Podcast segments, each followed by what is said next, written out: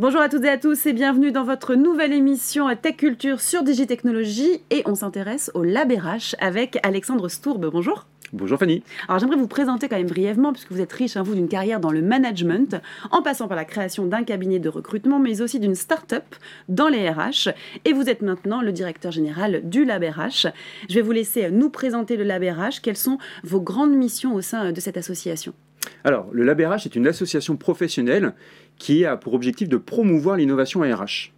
Donc on fédère différents types d'acteurs, à la fois ce qu'on appelle les startups, donc toutes ces entreprises qui proposent une innovation à destination des RH, et puis des corporates, donc des entreprises qui consomment cette innovation, donc des directions des ressources humaines qui s'interrogent sur la transformation de la fonction RH, la transformation de leur organisation et le futur du travail. Parfait, le futur du travail, tout un programme. Alors votre ambition, depuis 2015, c'est d'inspirer les RH pour les rendre acteurs du futur du travail, justement. Est-ce que cette ambition est toujours la même? Alors c'est toujours la même, elle était différente euh, au moment de la création du Lab RH en 2015. En 2015, c'était le Think Do euh, think tank, do tank, share tank. Donc ça a un peu évolué et en effet l'idée c'était vraiment d'accompagner ces ressources humaines dans l'évolution de leur métier. Donc quand on dit euh, inspirer les RH pour les rendre acteurs du futur du travail, il y a trois niveaux de compréhension. Inspirer, c'est de l'acculturation. Donc on leur offre du contenu, on leur donne des informations pour comprendre l'évolution du marché du travail et de la fonction des ressources humaines. Derrière, il y a inspirer les RH pour les rendre acteurs du futur du travail. Acteurs, on passe à l'action. Donc il y a une sorte de formation pour passer à l'action. Et enfin, futur du travail, c'est la prospective. On s'appelle le lab RH. Mm. Très souvent, on nous dit, mais vous êtes un laboratoire de recherche. Eh oui, en quelque sorte, finalement, on est une tour de contrôle de ce qui se passe en termes d'innovation RH en France en particulier principalement. Euh, et donc ce qui nous permet euh, de dire, bah oui, on fait un peu de prospective, même si on n'a pas de boule de cristal. justement, ça me, ça me donne envie de vous poser cette question. Vous parlez d'innovation de lab. Est-ce qu'il y a une évolution euh, en termes d'innovation dans le domaine des RH et quelles seraient ces grandes innovations? Alors oui, bien évidemment, il y a de vraies innovations, il y a une évolution. Alors j'aime bien dire qu'il n'y a pas de transformation de la fonction RH, mm. parce que quand on parle de transformation, on part d'un état A vers un état B qu'on connaît. Il y a une transition, on ne sait pas trop où on va. Et donc depuis euh, de nombreuses années, la fonction RH se repense, mm. euh, à la fois d'un point de vue posture, mais aussi d'un point de vue technologique, avec la digitalisation d'un certain nombre de process RH. Et puis euh, en 2023, on ne peut que parler, je ne vais pas dire, c'est pas que ça, hein, mais d'intelligence artificielle, eh d'intelligence artificielle générative. Mm. Quel impact ça va avoir? On est vraiment sur la partie tech. Il n'y a pas que ça. La transition écologique est un vrai sujet pour les ressources humaines. Donc oui, il y a des innovations. Oui, il y a plein de startups. Hein, euh, un chiffre, il y a un peu plus de 700 startups aujourd'hui en France qui proposent quelque chose pour les ressources humaines. Donc c'est un gros marché, ça veut dire qu'il y a des choses à faire. Donc on est dans l'innovation, on est dans la transition euh, de cette fonction RH. Après, vers quoi on va évoluer en 2035 bah, Pour l'instant, on ne sait pas trop. On a du mal à faire des hypothèses aussi poussées. C'est sûr, on suivra tout ça de toute façon. Mm.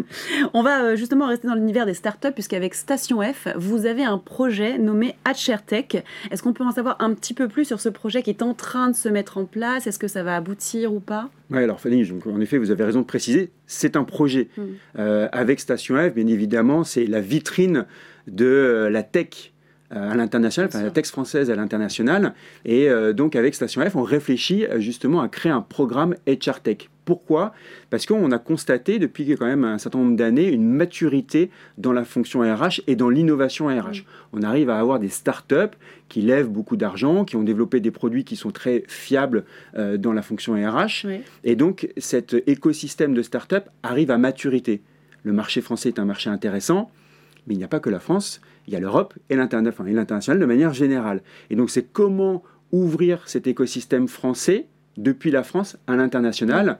Station F, encore une fois, est une bonne vitrine. Ça permet aux startups d'être visibles, d'être accompagnés et de montrer le savoir-faire français en termes d'innovation. Ce qu'il faut retenir, hein, c'est que la France, euh, il ne faut pas être jaloux de d'autres pays. On est quand même très en avance sur l'innovation RH. Il y a plein de pays on n'y pense pas, mais qui sont en retard en termes d'innovation RH. Où les, RH, c'est toujours de la gestion, de la mm. gestion administrative et euh, de la paye, du personnel. Euh, nous, en France, on est quand même très évolué là-dedans. Alors, je ne compare pas avec les États-Unis, où il y a un écosystème startup qui est très développé. Il y a des mastodontes en termes d'éditeurs de logiciels aussi. Mais en tout cas, nous, on est très actifs et donc il faut montrer ça au reste du monde. On peut en être fier, en tout cas. Très bien. On passe maintenant à cette question que vous attendez, c'est la question sans filtre. Et c'est la suivante. Est-ce que le Lab RH est-il toujours à la pointe de l'innovation? Et j'ai envie de dire, est-ce que finalement, aujourd'hui, il y a toujours l'innovation RH ah. Et euh, je me pose la question, peut-être que depuis 2-3 ans, il n'y a plus d'innovation dans les ressources humaines. Alors, euh, je suis assez... Euh, ouais, je suis assez frontal, assez direct, mais ouais, je me pose vraiment cette question.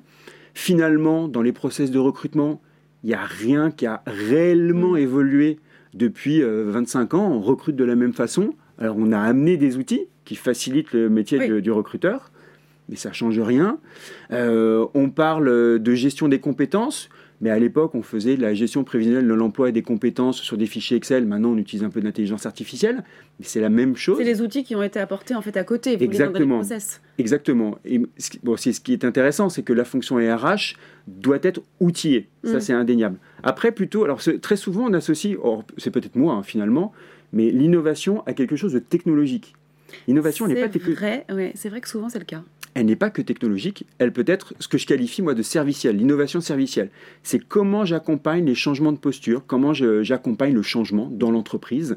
Et donc les ressources humaines sont au cœur de, cette transformation des entreprises et donc euh, doivent être euh, éduquées, formées pour embarquer tout un collectif et replacer les RH au cœur même de leur métier qui est de gérer des humains. Parfait. Ben, merci pour toutes ces précisions, Alexandre. Merci, Fanny. Et merci à vous euh, de nous avoir suivis. On vous donne rendez-vous très vite, vous le savez, toujours sur votre média 100% technologie, c'est Digitechnologie.